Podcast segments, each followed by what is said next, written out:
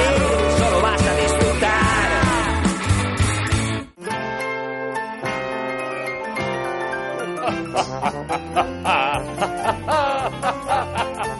Ay, pero qué gracia, qué, qué, qué. Ya prefiero no participar en la entradilla. Lo peor es que me mira a mí riéndose. Sí, porque sabe que en mí ya no tiene un amigo. Claro. ¿Sabes? Ya te está buscando Pero a ti. os dais cuenta que es como de muñeco de muñeco de Sí, ventríloco. de- eres de a- Ana- Anabel. Ventríloco Ana- que da mal rollo. Ese, el, muñeco El padre de de, Anabel. de Anthony. Hopkins en Magic. ¿Te Sí, acuerdas la película sí, que sí, era un muñeco de un ventríloco que el muñeco era malo? Era malo, era malote. El primer muñeco diabólico que yo, es, reconozco, que yo conozco. Ahí empezó en Magic, empezó todo. Eso es, todos los todo- muñecos que todo son un malos. universo de muñecos malos. Pues tú eres uno de ellos. Sí, señor. Tú eres uno de ellos porque además cada día eres más muñeco. Y más malo. Eso es, y más malo. Y más malo. Está bien, bueno, que estamos en la parroquia, Sí. en Onda Cero. Y cuando suena esta melodía que, por supuesto, estropea Arturo, Sí. es que tenemos Cinexin. Hoy, eh, segunda parte de un Cinexin que se nos quedó, pues claro, se nos quedó corto, Sí. porque es una película que tiene tantísima información ahí dentro que no nos dio tiempo a cubrirla entera.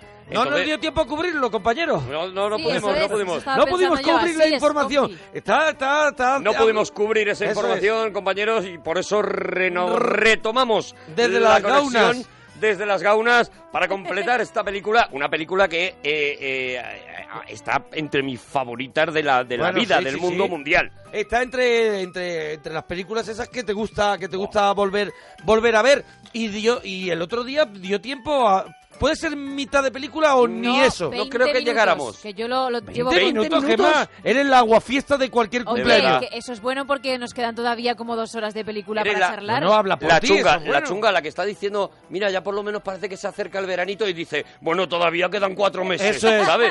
O cuando se acerca de verdad el veranito dice, ya verás cómo pasa enseguida. Eso ¿Sabes? es, La, eso es, la eso es, gente eso es. esa Sí, sí, Eso es. sí. que te Eso es. amarga la vida. La chunga, bueno, pues ayer, hoy intentaremos ir un poquito más rápido para que nos dé a tiempo hacer la película completa ya, pero es verdad que es una película cargadita de cosas y es... ¡Malditos bastardos! Segunda parte. Capítulo 3. Noche alemana en París. O sea, nuestra segunda parte del Cinexin de Maldito Bastardo, pero vamos por el capítulo 3 de la película. Re- tomamos la- lo tomamos en el capítulo 3, que fue donde nos quedamos. Nos habíamos quedado con ese grupo de malditos bastardos que estaba empezando a, a cargarse nazis Eso es, vamos ahí a, como hacer, vamos a hacer un previously. Habían, habían Habíamos eh, conocido ya a el- la banda de locos que, co- Eso que es, comanda el, amigo, el amigo Brad Pitt. Que por cierto, hablando de, de títulos, me ha puesto en Facebook porque yo hablé de lo ambiguos que son siempre y lo difíciles de traducir que son siempre los títulos de, Sí, Tar- de Tarantino. Entonces me pusieron algún otro más que, que yo no dije. Por ejemplo, Kill Bill también, eh, aparte de significar matar a Bill, significa eh, saldar una cuenta. Eh, Ah, pay the bill, bill, the pay the bill es eh, la cuenta. Cuando tú le pides la Sí, cuenta sí, sí, de Bill, the bill, please, the y bill. la pagas, es Kill Bill. He, he- he matado la cuenta, ¿no? Ojo. Y otro de los Saldar la cuenta, claro. y algo parecido pasa con Django desencadenado, que también tiene doble sentido. También es Django sin sus cadenas, es decir, Sí. liberado, pero también desencadenado. Y los que se acuerden de cómo acababa esa película, pues saben que se desencadena completamente, ¿no? Entonces, bueno, pues eso para hacer referencia al título de Malditos Bastardos y a este grupo de matanazis que... que- En esta película vuelve a repetir eh, Tarantino esa, ese modo que tiene de, de fraccionar sus pelis, ¿no? Ujú. Como ha hecho también en Los Odiosos, en los En Los odiosos Odiosos 8, ocho, como hizo en Kill Bill. Eso es, capítulo 1, capítulo 2 y vamos por el capítulo 3. Vamos en- estamos empezando el capítulo 3, que se llama así Una noche alemana en París, y en donde vamos a retomar, mm, mm, sin necesidad de que nos lo diga, vamos a ver a una chica limpiando la berlina de un cine y vamos a saber positivamente que esa chica es Shoshana. Es la chica que, que, es la chica escapó. que escapó al de principio, al principio escapó de las de las garras de Hans Landa, que era que es el nazi este que es el cazajudíos que hemos contado que llegaba al principio de la película La cabaña, donde donde ese francés guardaba una familia de judíos debajo de su casa y esta chica logra escapar.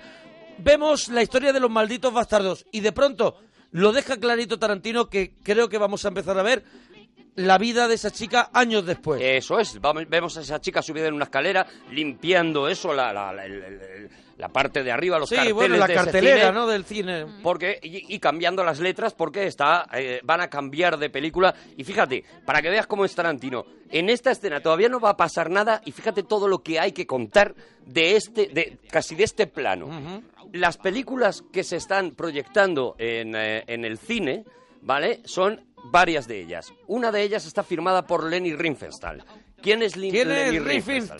Vale. Pues Leni Riefenstahl es eh, mm, la conocida como la gran directora del nazismo. Eh, fue, digamos, la eh, amadrinada o apadrinada en este caso por Hitler como la directora de las películas más importantes del nazismo. Y de hecho pues hay eh, dos películas sobre todo Olimpia sobre las Sí. Olimpiadas de, de que se celebraron año en Múnich y, y, perdón en Berlín. Y eh, el triunfo de la voluntad sobre el- los famosos discursos de Hitler y, lo- y- y aquel desfile de la victoria que hicieron en, en, en aquellos años. Era demás. propaganda nazi, Pura propa- completamente. purísima propaganda nazi y sin embargo dos obras maestras del cine. Ajá. O sea, yo sé que esto es, choca mucho en la Pero cabeza. son dos obras maestras del cine por su ejecución. Por la manera de rodar. Eso de hecho, eh, hemos nombrado a Lenny Riefenstahl algunas veces en el, en el Cinexin como alguna de las que se ha inventado las escenas que luego seguimos viendo. Si tú ves la escena famosa del Rey León de Mm. Preparaos, esa escena con las hienas, es plano a plano copiado de El triunfo de la libertad de Lenny Riefenstahl. O sea, era una directora maravillosa, pero metida, Que- claro, que en, tuvo- un, en un universo que nazi. tuvo esos encargos. que tuvo esos encargos, que los hizo y que luego pero que después los hizo con mucho arte cinematográfico. con, eh, eh, innovando completamente, ¿no? Eh, el parangón de esto o, el- o la comparación ¿Tú de crees esto... que Hitler de eso se daba cuenta? O sea, ¿tú Sí, crees sí, que sí, Hitler se daba cuenta de que ahí había mucho arte? Por supuesto, y por eso... Más allá de la propaganda que le pudieran hacer. Ella empieza en la UFA haciendo, eh, rodando comedias prácticamente, Ajá. eh, eh, las famosas comedias eh, de la UFA alemana, eh, que yo he podido incluso en televisión española ver, en, aquellos tiempos en que se ponían este tipo de películas, ver un ciclo sobre la comedia alemana en tiempos de Hitler, ¿no?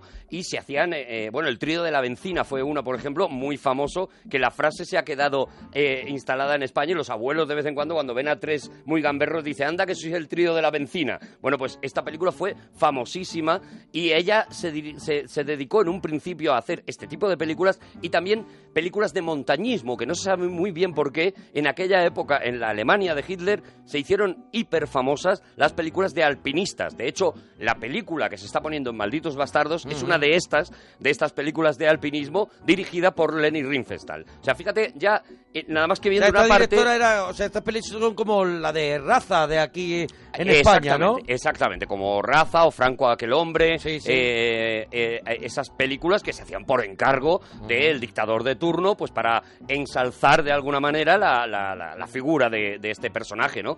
Eh, Lenny Riefenstahl, para la gente que le interese, tiene unas memorias espectaculares en las que cuenta más o menos lo que tú has dicho, ¿no? Bueno, pues yo era yo era un soldado más y, mi, y lo que me mandaron era hacer estas películas, pero evidentemente yo me, me salgo completamente de cualquier apoyo al nazismo. Bueno, esto es un tema eh, que, que todavía se arrastra, ¿no? Y que todavía hay gente a favor de que Claro, eso- claro, hiciera un gran favor al régimen de al, al, al Reich y, a- y gente que no, que dice, bueno, pues es una mandada, yo no me voy a posicionar. Pero Tarantino la coloca ahí para dar una información extra a quien eh, conoce un poco la historia del cine, ¿no? La película de al lado está... También sitúa, sitúa el momento en un año, seguramente, Claro, en un año, en el en año el del estreno, 43. del estreno de, de esas películas, es. ya ahí deja entrever que ha pasado un tiempo y también ah, coloca un poco la situación, ¿no? Eso es, estamos en el 43, coloca la situación porque, como bien se va a decir en la película... la situación de que está los todo americanos- bien dominado Eso es, por están los nazis. en plena tal, pero los americanos empiezan a estar en la Mm. costa y estos locos de los malditos bastardos se han metido a desgastar desde dentro el Reich, ¿no? Eh, la película de al lado que se está poniendo eh, es una película dirigida por G.W. Pabst.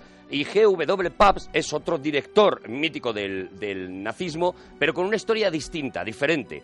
Eh, eh, este fue un hombre que dirigió algunas películas sobre todo, en concreto, la que se está poniendo en, eh, en el cine en este momento, eh, una historia sobre la delación, eh, sobre lo bueno que es delatar en determinado en favor de la sociedad a los eh, a los tíos que son enemigos de la sociedad entre comillas, ¿no? Esta película, claro, Una de las pelis favoritas de Elia Kazan, por ejemplo. por ejemplo, por ejemplo, eh, tiene mucho que ver, de hecho, con eso, ¿no? Porque eh, la película estaba pensada precisamente para favorecer, y se eh, ponía especialmente en Francia, para favorecer la delación de la resistencia, de la resistencia contra, contra los nazis, ¿no? Y eh, hacer la figura del delator, pues una persona realmente consciente de que estaba ayudando Necesaria, a la sociedad, un necesaria. héroe. Exactamente, convertir a un héroe tal. Esto vamos a ver que es muy importante, ¿no? El tema de la delación, vamos a ver que a partir de ahora también va a ser importante en la película, ¿no? Toda esa información nos va poniendo en, en, el- en la puerta del cine cuando llega Daniel Ruhl, este, Eh, este alemán. impresionante, impresionante Está Daniel maravilloso. Este que la gente conocerá, bueno, yo la primera y la, la primera vez que, que, que yo lo descubro fue en Goodbye Lenin. ¿no? Eh, Esa película independiente que de, de pronto traspasó fronteras, aquella madre que por una enfermedad pasaba unos años en coma, no recuerdo bien cómo era, y no le querían mostrar lo que había ocurrido, ¿no? Eh, Él- en su país. Él es un actor eh, eh, español y, y Sí, alemán. Y eso de es. hecho aquí ejerce como alemán, pero lo hemos visto ejercer como español, por ejemplo, en películas como Salvador. Salvador. Es un pedazo de actor brutal, es una cosa espectacular. Y lo que hace en esta película es maravilloso. Yo creo que todos están magníficos, pero él está Pero está muy templadito de para... un templado, sí, sí, de sí. un elegante, Sí. de un caballeroso Sí. en las escenas en las que está Pero- seduciendo pero no- a Shoshana. Pero no perdemos el miedo. Claro, Eso claro. No perdemos el miedo es. al uniforme. Yo, ¿Por dónde va a salir? yo creo que el miedo al uniforme nunca nos lo quita. O sea, esa Eso es. persona encantadora tiene una mirada Por algo de- estar tiene una sí.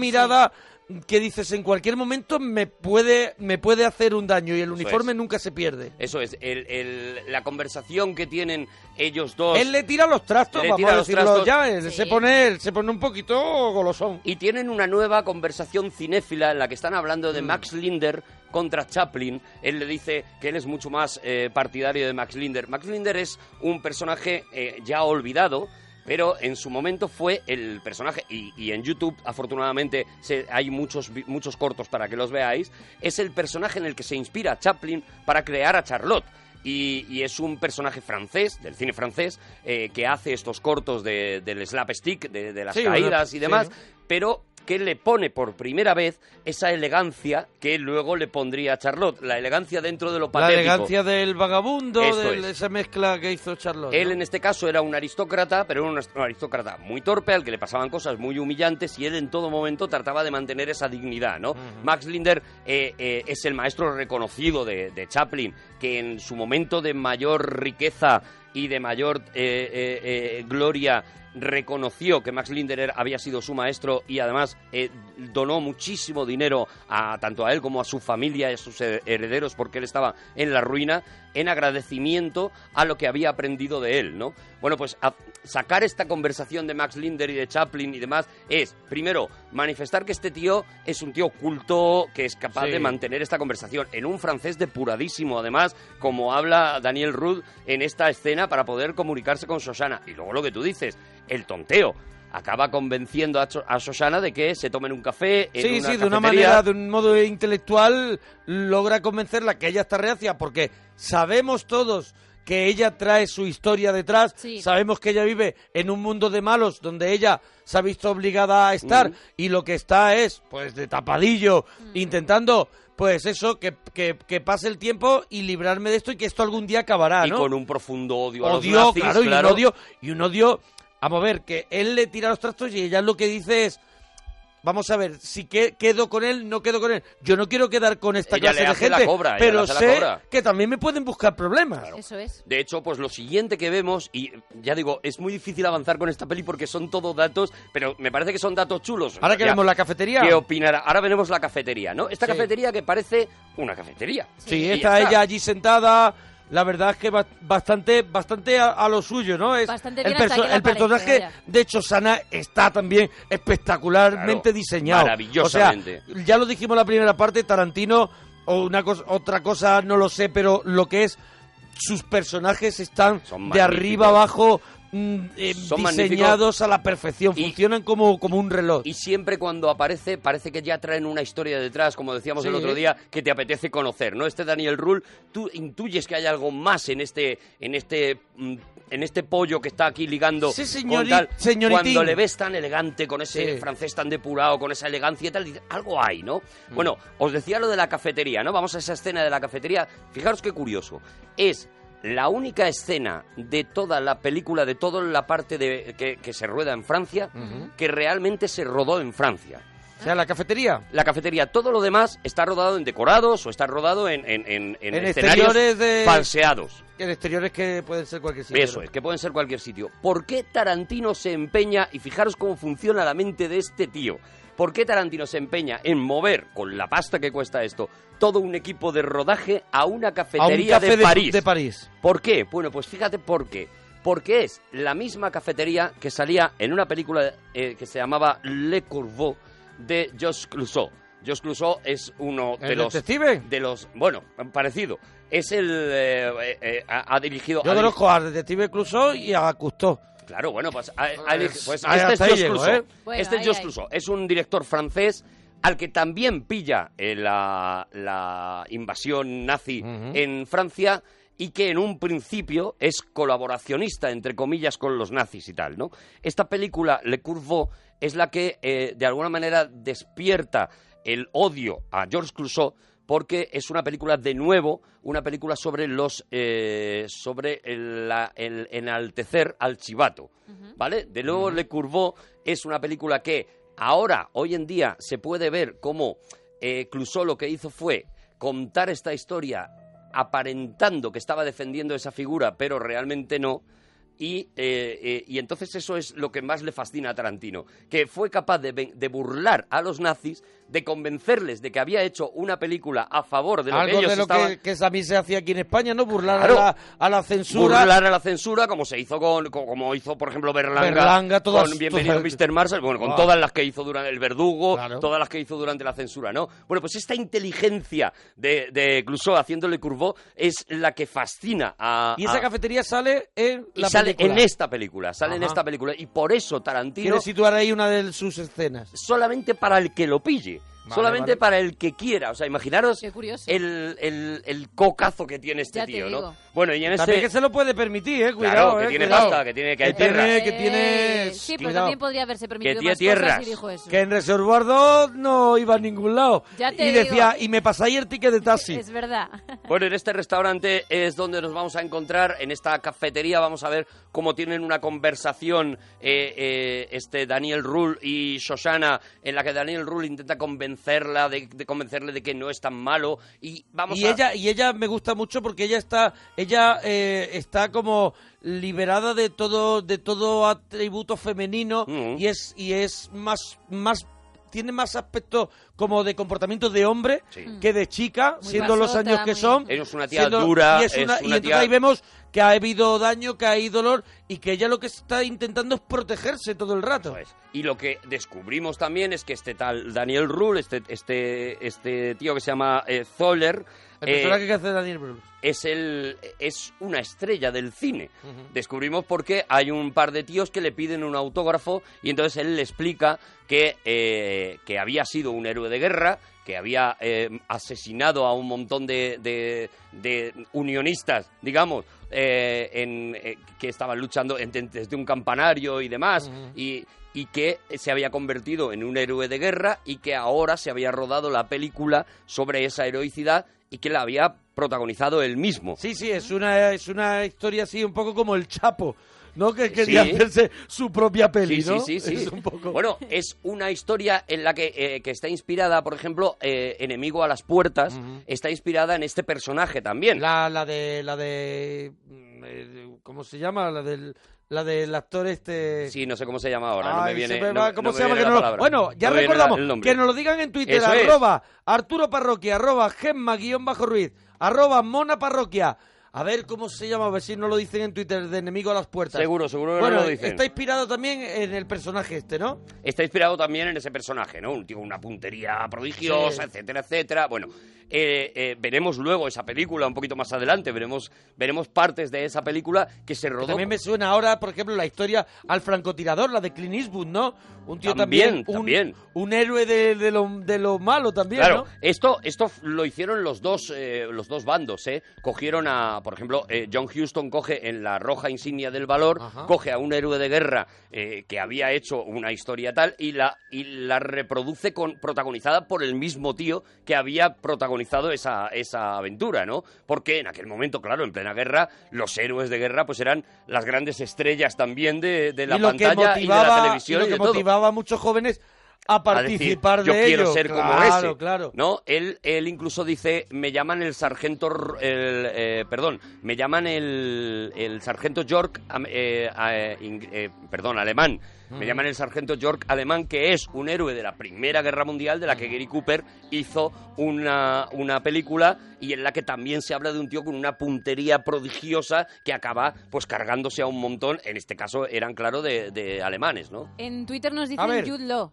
Jude Law, Jude Law, el Jude Law, prota eso de es. enemigo. Jude Law Eso es el es. prota de enemigo a las puertas Eso, eso es, es. menos mal que tenemos a la gente. de Menos Twitter. mal, gracias, bonicos. Y entonces, eh, eso, nos encontramos con esta historia, nos encontramos con que él sigue eh, intentando ligar con ella y como ella le para los pies y le dice, mira, todo lo que me digas mm, me lo baja el hecho de que tú llevas ese uniforme, yo soy francesa, yo no quiero saber absolutamente nada de esto.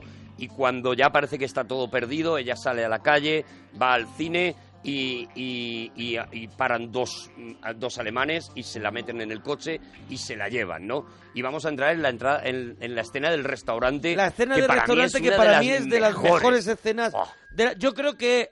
Vamos a ver. ¿Te das cuenta que lo decimos come- de casi todas las escenas de esta peli? No, pero yo creo que Oh. hay, yo creo que hay aquí la película se la merienda a Christopher Waltz, Hombre, el personaje de hombre. Han Landa, y creo que hay dos momentos donde Christopher Waltz está impresionante. Puede haber hay un tercero casi, pero yo creo yo me quedo con escena de mesa y mantel Sí, sí. que se pega al comienzo y en este momento, Y en este que es un desparrame, un desparrame de tranquilidad, de templanza, Y de, frialdad, de miedo Y de pánico, de y pánico. ahí está, bueno, y ahí se encuentra con, con este señor que ella reconoce al segundo claro. como el asesino de toda su familia. Primero ha conocido a, otro señor terrible, ¿no? Porque Claro. antes ha llegado y le han presentado a Goebbels.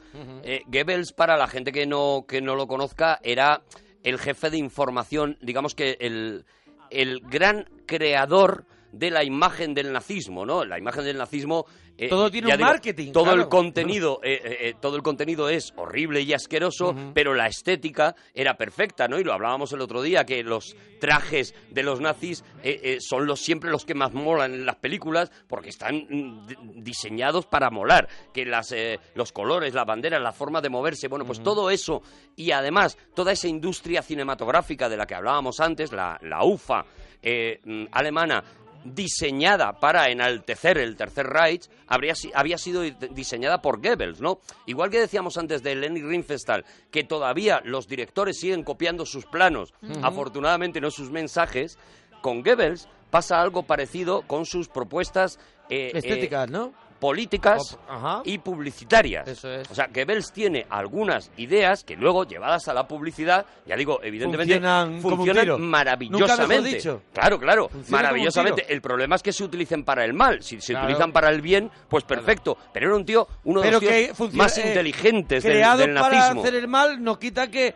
que, que, que demos su mérito al es lo que es lo que decíamos antes el buen hacer cinematográfico el buen control del arte que tú lo puedes hacer para el mal pero no dejamos de reconocer que está bien hecho o Un sea, cuchillo, un cuchillo es un gran invento para untar mantequilla y es. un invento terrible para matar a alguien. Claro, bueno, pues claro. esto, esto es muy parecido. O sea, lo que la creación de Goebbels, de la manera de, de- de cómo crea un marketing, es un gran invento. La manera en la que lo utilizó, desde luego, es una cosa vomitiva, ¿no? Pero Goebbels está allí, está en esa cena, eh, está además sentada con este soldier, con este, con este héroe de guerra, él- y este héroe de guerra le ha convencido de una cosa concreta, que su película se estrene en el cine de Shoshana, en ese pequeño cine.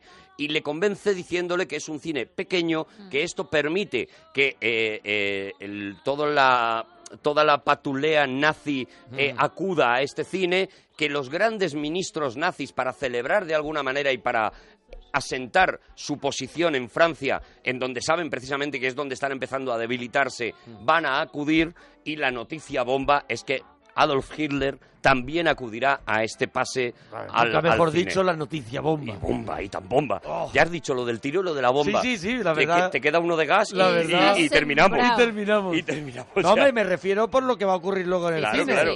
Que claro. no es exactamente una bomba, pero es... es No, hay bombas también, Sí, hay hay bombas bombas, también. ¿verdad? Sí, Sí, sí. Hay bombas también. Bueno, pues este es, este es el gran momento de Shoshana, ¿no? Cuando recibe la información de que Buah. toda la plana mayor de los nazis va a estar metida en su cine viendo una película. Y la sonrisita del Daniel Brühl. Eso es. En la mesa, como diciendo, Diciendo, te estoy dando gloria. "Te estoy dando gloria, y, a, ¿eh?". y, y a, y a partir de aquí va a haber una bonita amistad. Sí, sí. Y si puede ser algo más, Son 350 asientos. eh, Goebbels dice que son demasiado se pocos. le queda poco, ¿no? Pero Daniel Rull le suelta un argumento brutal. Dice, ¿no decías que no querías tener a ningún francés por ahí? Bueno, pues esta es la oportunidad de que los que entren sean solamente alemanes, alemanes puros. O sea, no se lo pueden estar poniendo más a huevo a Susana y los que hemos visto la película ya sabemos que... eh, que es una que, que es el plan que Claro. va a, a zurcir Susana. Pero antes de irse con ese plan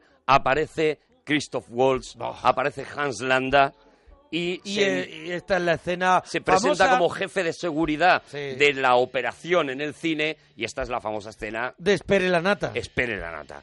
Que a mí me parece, ya sé que evidentemente la primera escena es un prodigio, pero a mí esta escena me parece de una sutileza tan brutal porque Sí, hay es muy parecida al vaso de leche que hemos visto al principio, De ¿no? hecho, De- pide sí. otro vaso de leche también. Claro, ¿eh? pide el vaso de leche, es el control ese. Pero aquí Tarantino ya no necesita dar información. Ya Nada, sabemos nada. que este es el malo, Mm. que este es el que se cargó a su familia y que la niña está ahí con el asesino de su familia. Entonces, Con total conocimiento. toda la información está dada y simplemente con que eh, eh, Christoph Waltz eh, se siente al lado de ella, le aconseje pedir el strudel, Mm, que dice que bueno, que no está mal, que se puede probar y demás.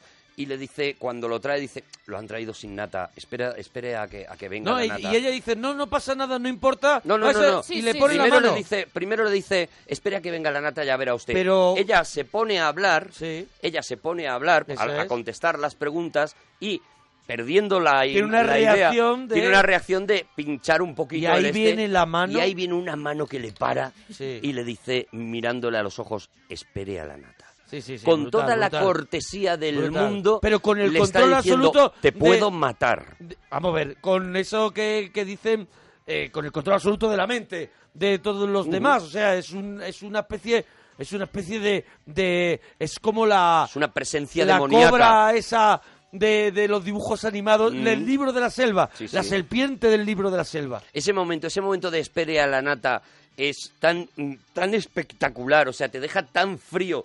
Ella, tienes tanta información, como decíamos antes, de todo lo que está- puede estar pasando por la cabeza de Shoshana y de lo que significa ese espere a la nata, ese momento de dominación total, ¿no? Que en realidad casi no te enteras de lo que están hablando, ¿no? En realidad están hablando, bueno, pues de... Él, él le pregunta por qué tiene ese cine, ella cuenta que Si son sus tíos, están que lo ha heredado. están haciendo un chau chau ahí, Que tiene un trabajador negro. Sí, bueno, eso, eso es interesante también ese detalle porque Sí. ahí él vuelve a sacar otra vez, Claro, claro. vuelve a sacar otra vez, se pone el cuchillo otra vez en la boca y lo que cuenta, viene a contar es que no es necesario Eso es. tener negros alrededor, Eso es, dice, él dice primero cómo... como cómo- si fueran gatos, ¿sabes? Sí, para, sí, sí, sí. ¿Para qué lo tiene? ¿Es bueno ese, proces- ese proyeccionista? Sí. Dice, sí, sí, es el mejor. Sí. Y contesta él una cosa Sí. absolutamente vomitiva que es, bueno, imagino que no es mal oficio para esa gente. ¿Sabes? Es una cosa de repente, con, sin decir Sí, nada sí, y de- sin perder la es de- elegancia. es destrucción es total. racismo puro, Sí. Es, es una cosa de- menospreciativa y le dice, por supuesto, que el negro no debe estar el día de la Claro, proyección. claro, no, no. Que cómo van a estar viendo a un negro los, eh, los eh, No, no, líderes nazis. no, aunque no, lo, lo dice, vean, ¿eh? aunque no, Aunque no lo vean, que no esté. importa, porque ella le dice que él está proyectando y dice que no esté allí. Proyecta tú. Eso es, proyecta tú. Ah, vamos a ver, ella le da por hecho de que lo va, vamos a ver, de que lo va a esconder. Claro, De que no, van, que no van a ver al negro. Pero él es que no quiere que esté No, de en hecho, el él, efectivamente, él le dice a ella si ella sabe proyectar porque Claro, claro, le porque va a encargar prefiere- el trabajo. es. Con Goebbels ha quedado, eh, Shoshana, en que al día siguiente iban a hacer un pase de prueba para probar qué tal funcionaba el cine y para que Goebbels mm, revisara pues todos los palcos que hay, etcétera, etcétera, ¿no?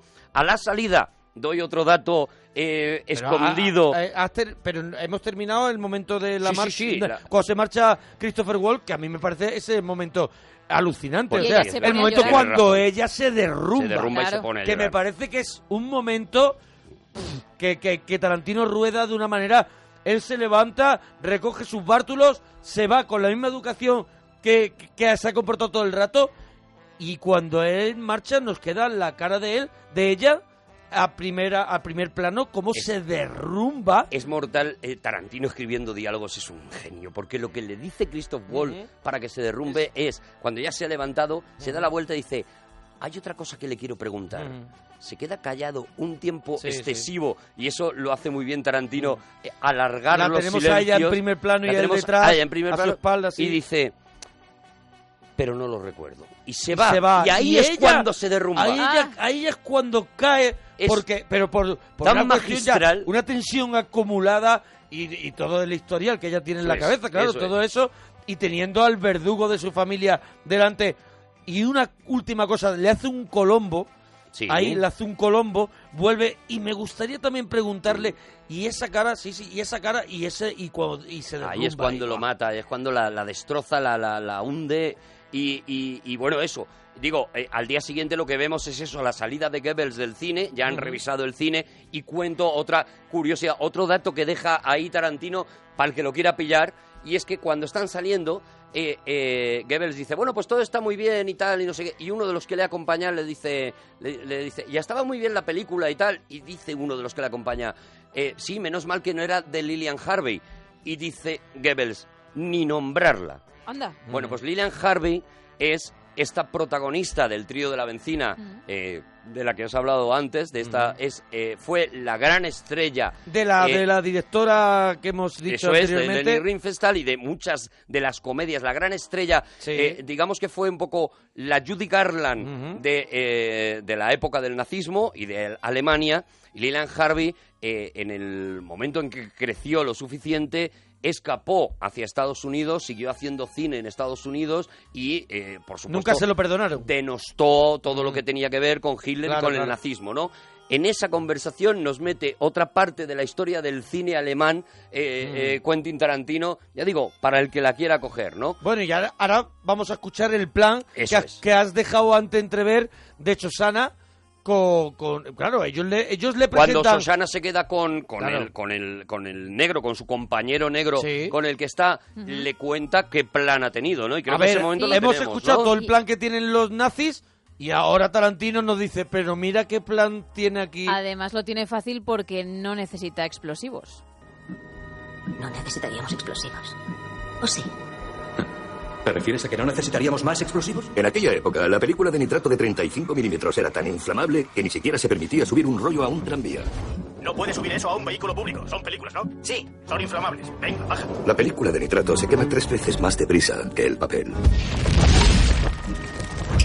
Susana tiene una colección de más de 350 películas de nitrato. Quiero incendiar el cine durante la velada.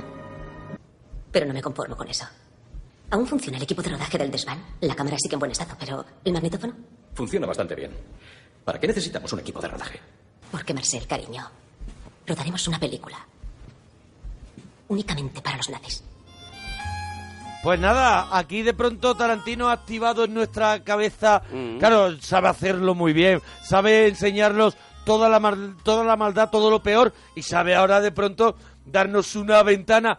Oye, que aunque estamos hablando de muerte, estamos hablando de eso, pero no deja de ser un alivio también encontrar que hay una salida, ¿no? Y sabe jugar con una cosa maravillosa, que eh, eh, evidentemente es un spoiler, pero sabe jugar con una cosa maravillosa, y es con que todos sabemos que Hitler no murió. Claro, claro. Que no murió de esa manera, ¿no? Entonces él sabe jugar con eso de decir, vale, eh, está muy bien el plan, pero evidentemente no lo van a conseguir. ¿Sabes? Claro, claro. Tú partes de esa, tú partes Mm. de esa historia, tú partes de, bueno, esto me puede estar contando una cosa que a lo mejor incluso pasó o pasó algo parecido Mm. o demás, pero yo ya sé que la historia fue por otro lado, ¿no? Y él juega también con eso y, y juega contigo como espectador Claro. diciéndote que te crees que te estoy contando una historia histórica, pues, pues, pues ya vas a ver, ¿no? Claro, ahí te claro. tiene, ahí te tiene todo el rato, Claro, y loco, no, ¿no? y no deja tampoco de, de ser que los buenos para nosotros nunca van a ganar porque eh, somos partidarios de, de pensar que la historia no fue así. A partir de esta escena te coloca en la cabeza una sensación de, bueno, esto va dirigido evidentemente al fracaso, Al fracaso. más absoluto y ese es el giro que se guardará para el final, ¿no? Sí, señor. Es el giro brillante. Con esto llegamos al capítulo 4 que se llama Operación Kino. Kino. ¿Por qué se llama Operación Kino? Por, por el kinetoscopio. ¿Veis cómo es el gran homenaje a, de, de- yo no sé lo de que es. Tú- Tarantino? Tú, hablas con una tranquilidad, pero El yo no sé qué, kinetoscopio- qué es el kinetoscopio. Es que es Bueno, el pues listo fue del grupo. es la que- Yo sé primera- lo que claro, es yo soy el gafotas, yo soy Claro. el gafotas. Pero no sé. Yo soy el gafotas. Además aprendemos. no sé Capitán lo de que las sardinas.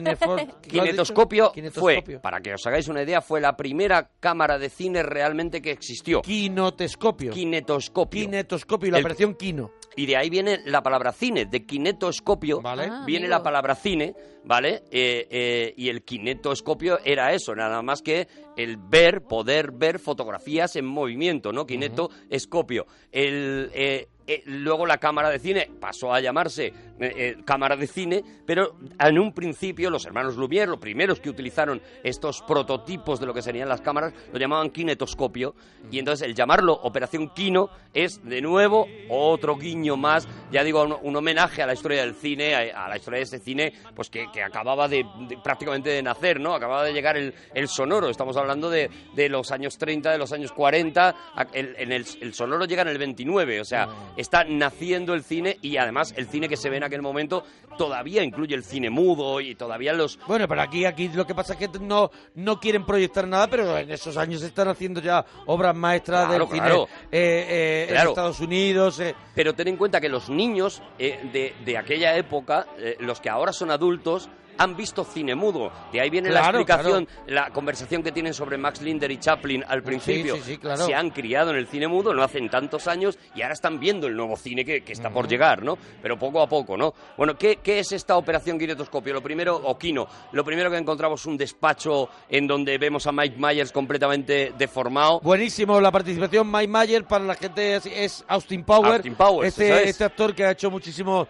muchísimos personajes, pero el más el más famoso es el Austin Powers, ¿no? Ahí llega también Michael Fassbinder en uno de sus primeros papeles, Sí. uno de los papeles que, que le dio relevancia Y que ahora lo que está ahora ya ves tú, es Magneto, imagínate. Y es Macbeth y es, Ah, es- y es, Steve Jobs. Y es un genio, que es un, Sí. es un tío espectacular. A mí, a mí me encanta, ¿no? Y aquí hace un primer papel, no el primero que hace en su carrera, pero no, sí de después, los, después de el los que, primeros que, el que lo, que el- destacó. El, que lo, el que lo puso en órbita fue el papel ese de, del hombre con, con apetito sexual.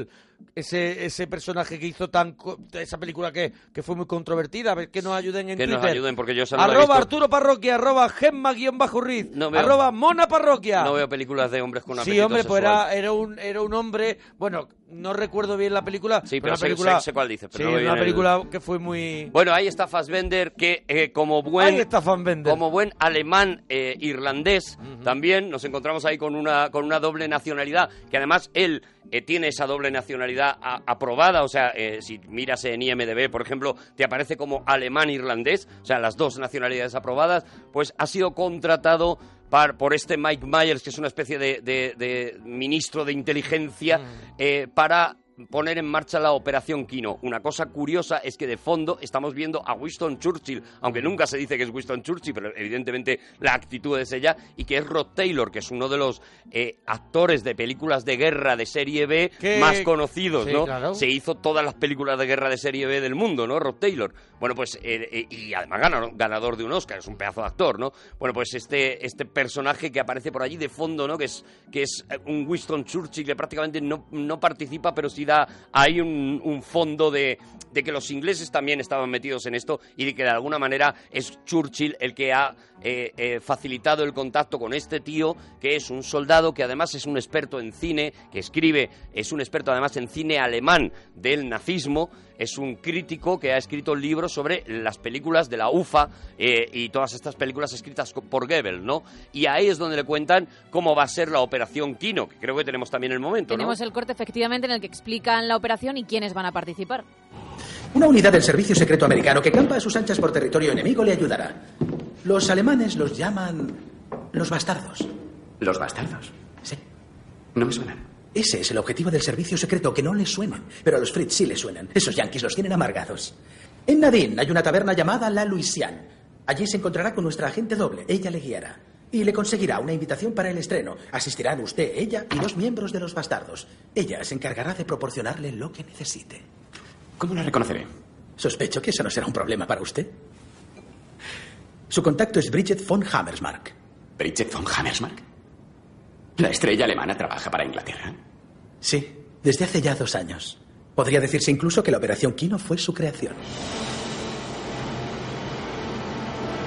Bueno, ya nos lo ponen ahí en Twitter, ¿no? Sí, la peli de la que tú hablabas es Shame. Shame. Ah, Shame. Shame. Shame es la, la peli del 2011, nos ponen aquí. Sí. Bueno, y entramos en otra escena inolvidable de la película, la escena de la taberna, ¿no? Ya ves. En la que también está llena de momentos mía, de eh, inolvidables, ¿no? Lo primero que vemos es a esos malditos bastardos eh, eh, ya incorporado este Michael Fassbender en, eh, en este grupo eh, que se van a infiltrar, que tienen que contactar con una famosa actriz alemana eh, que va a ser la que les va a favorecer la entrada en ese cine para poder cargarse a los a, a los a los nazis que hay ahí dentro. Una, una, una escena, perdóname, una escena que de esta de la taberna que se ha parodiado mucho. Mucho, Incluso en Top Secret hay una cosa, en la serie Aló, Aló, no sé si tú te acuerdas Sí, sí, de la sí. serie Aló, Aló, la daban en las autonómicas. Sí, sí, sí, una, Y- una serie inglesa. Y se ha parodiado mucho y, y yo creo que Tarantino coge otra vez este mismo ambiente, el mismo ambiente que ha sido parodia y eso, y que ya como que lo hemos mascado y lo vuelve a llevar vuelve al- a la maldad y lo vuelve a llevar a lo maligno. Otra vez a, a eso, a hacer una, una, una escena inolvidable, porque, porque la escena lo, lo que nos encontramos es, bueno, con una mesa de unos tíos muy borrachos jugando con esta, con esta actriz, con Diane Kruger, a las cartas, no a las cartas como tal, sino a este juego que se pone una, una carta en la frente con un Sí, personaje, con un hay que adivinar qué personaje y es. no sabes quién eres. Eso es, hay que adivinar. Y luego vemos cómo entran estos dos eh, eh, eh, generales eh, alemanes que se sientan en otra mesa y que nosotros reconocemos como uno de los malditos bastardos y como Michael Fassbender, ¿no? Claro. Y vemos cómo la actriz hace como que les reconoce, está Diane Kruger, Kruger también, que está igual de magnífica, y empiezan a... y se pasa a su mesa y empiezan a hablar. Ella eh, ha dejado a los otros del grupo de borrachos eh, eh, para, para unirse a esta mesa. Les dice, caballeros, estaba esperando a estos caballeros para hablar con ellos. Se va para allá.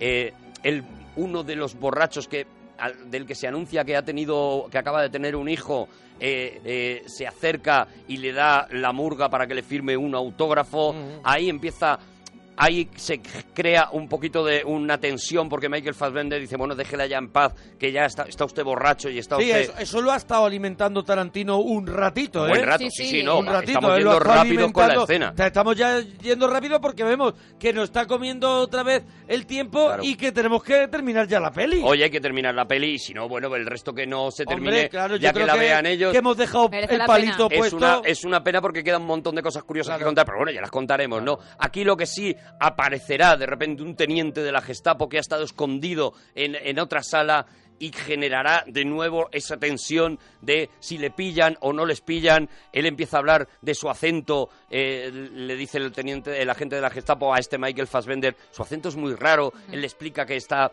que es un acento de las montañas y demás, y viene esa famosa escena que aquí en España yo creo que se entendía regular eh, eh, porque tienes que conocer un poco el tema de los gestos internacionales para, para identificarla, ¿no? Que es cuando Michael Fassbender, para pedir unas cervezas, levanta el dedo eh, índice, el anular y el meñique y hace un 3. Estas tres cervezas Sí. y hace el gesto de 3. Nosotros siempre de esta que manera, tres, pues utilizamos Mientras el que nosotros- índice, ¿no?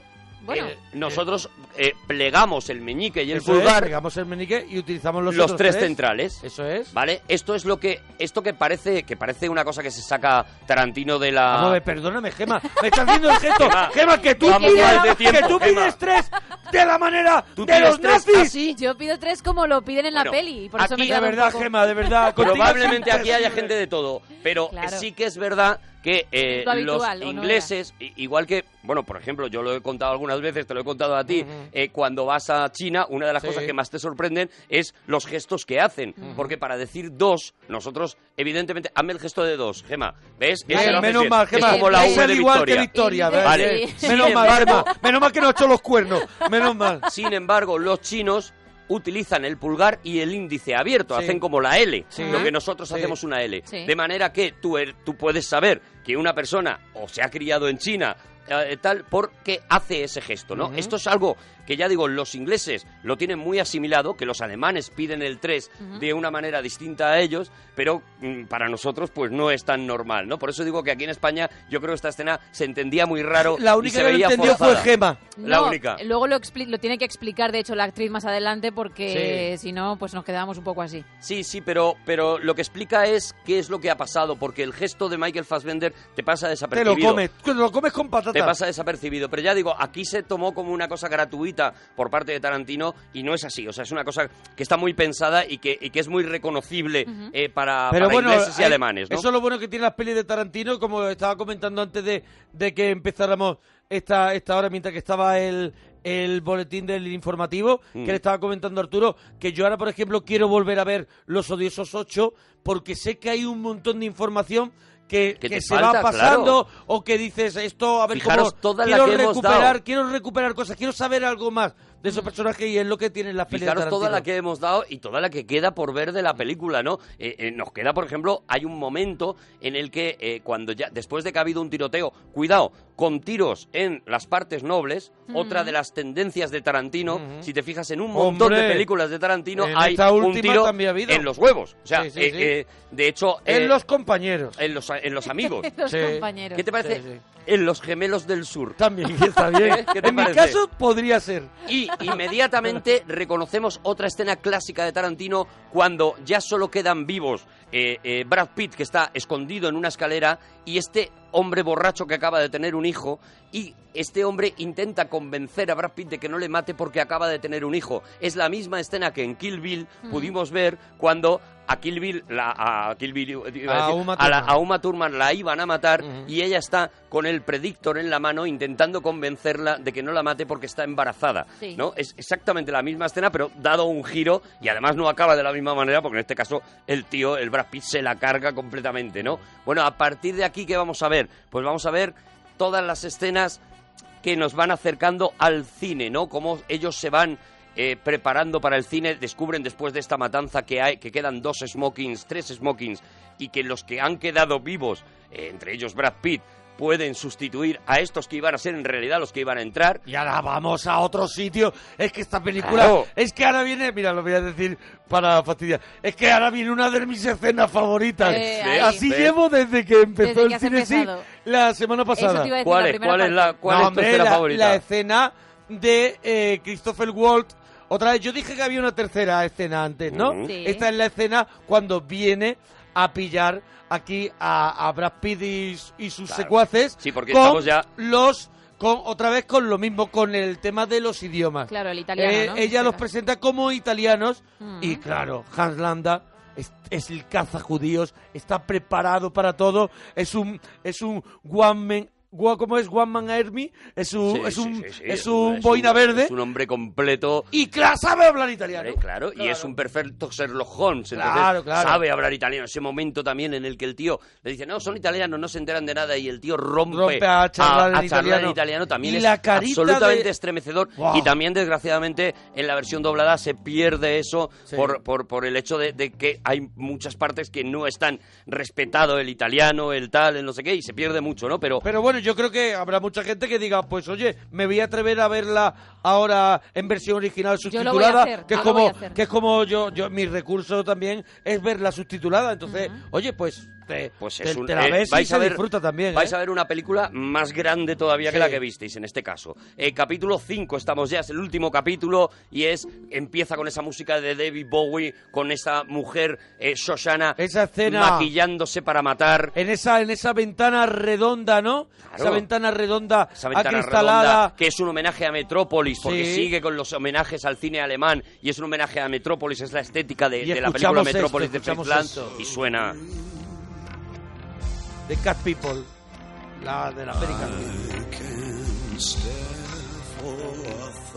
Y mientras que está Bowie cantando de esta manera así tan, tan arrastrada, ella se va maquillando. Todo lo que viene a partir de ahora es gloria una detrás de otra. O sea, vemos esa escena en la que ella se maquilla con esas luces, en la que de repente no Se parece que prepara estés... para para, ¿Para matar? Eso es. Es la mujer pantera Sí, sí, y de ahí es la música de Cat Claro, de People, Cat People, claro, claro. La que está sonando es la mujer pantera. Se está preparando para eso. La vemos como mete una pistola pequeña, diminuta, en un bolso elegantísimo también. Un bolso de estos de almeja, de concha de almeja, de Oh, boda. Me vuelven loco los, los bolsos de almeja. de boda, esos de boda.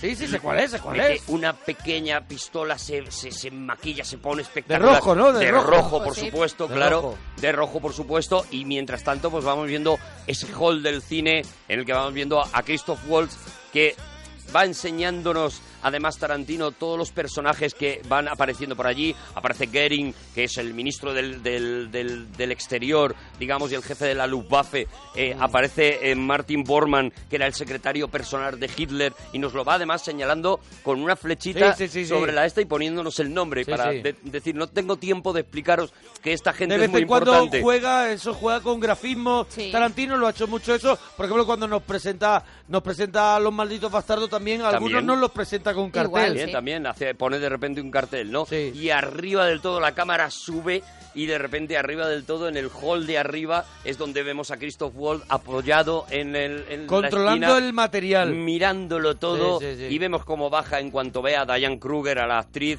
que además llega con una eh, con una venda puesta, bueno, con una escayola puesta, Claro. porque ha sufrido de en la el faena tiroteo de la taberna. un golpe y ahí hay otra escena brutal otra vez. No, esa es la escena que, que yo me refiero. Antes le pregunta Ah, de la, de la... ¿Y esto de la pierna, Sí, cómo te lo has hecho? sí. Y él, ella responde, sí, sí, me lo hice, me lo hice esquiando. Sí, o alpinismo, y hay algo de esto. una risa de él sí, sí, maligna. completamente extemporánea que dura además lo, lo- como siempre decimos no el alargamiento de los tiempos no eh, Christoph Waltz se ríe se echa hacia atrás parece que ya ha parado de reírse y vuelve riéndose otra vez y ella en la cara de Diane Kruger saben que la Sabe- han pillado claro. y le dice ¿Le importaría acompañarme un momentito a, a un despacho? Y la mete en el despacho en donde vemos por primera vez a Christoph Waltz matar. Mm, es verdad. Vemos que coge, porque hasta ahora solo le hemos visto mandar a esbirros para que pero maten. es la escena de la Cenicienta, la que vemos ahora, ¿no? Eso es. Esa escena en la que le prueba el zapato que había encontrado la noche anterior en la taberna y dándole la vuelta a la Cenicienta, ese zapato es el que mata a la Cenicienta. zapato del Que por cierto sabe que es de ella sí o sí porque encuentra la servilleta con el autógrafo firmado en la taberna y bueno, pues Claro, sabe claro. que estuvo en el lugar. Entonces, bueno, vemos eso, vemos el- la escena del italiano, Del italiano. que hemos visto y a partir de ahí va a empezar la proyección, pero Hans Landa se dedica a otra cosa, coge, captura a, a Brad Pitt y a, y a otro de los, que, de los bastardos, deja que otros dos estén dentro del cine y curiosamente no los captura y se los hace llevar en un camión, ¿no? Y a partir de aquí vamos a ver dos escenas a la vez, ¿no? Vamos a ver qué está pasando en el cine. ¿Y qué está pasando ¿Y qué fuera, está en el pasando exterior fuera, no? Con estos, con los malditos bastardos. Veremos, como en aquel momento tú lo que estás pensando es, bueno, evidentemente aquí hay dos planes para matar a Hitler, uno es el de Shoshana, otro es el de los malditos bastardos, y estos dos planes van a chocar entre ellos y no lo van a conseguir. Mientras tanto vamos a ver a Hans Landa cómo intenta negociar su propia salvación y no le parece mala idea que se carguen a Hitler y veremos pues ese final espectacular con ese eh, en el La que mascletá. Tarantino dice, como dice siempre en su cine, mi cine es ficción y yo solo estoy contando historias. Es ficción pulp o ficción histórica o ficción de western, pero yo solamente estoy contando historias. No me pidáis credibilidad, porque no es lo que doy yo en mi cine. Yo doy y ahora, sueños. Y ahora hace Y por todo- eso se carga y hace- la historia. Y hace ahora todo lo contrario. Ahora va al exceso máximo. Eso es, Y se carga la y se historia. carga la historia. Y dice, tan templada que llevaba. En mi mundo, en mi universo, Mando yo. Hitler murió en el cine de Shoshana porque me da a mí la gana, porque esta es la película que yo quiero contar, ¿no? Esta es. es, esta es la libertad. Porque no estaba basada en un hecho real. Claro, porque es la libertad de un mago de decir, me salto la historia, la, la propia historia, la santa historia, me la salto para contar una película que os emocione. Y a mí me emociona ver cómo se cargan a Hitler Oye, y a pues todos. yo creo que, Bueno, en fin, que a la gente le ha emocionado, maldito ¡Maravilla! bastardo. Creo que le ha emocionado escucharnos y creo que ahora tiene muchas ganas de volver a verla. Así que nosotros tenemos que irnos. Es maravillosa. Y de, de verdad, vámonos. Hasta mañana.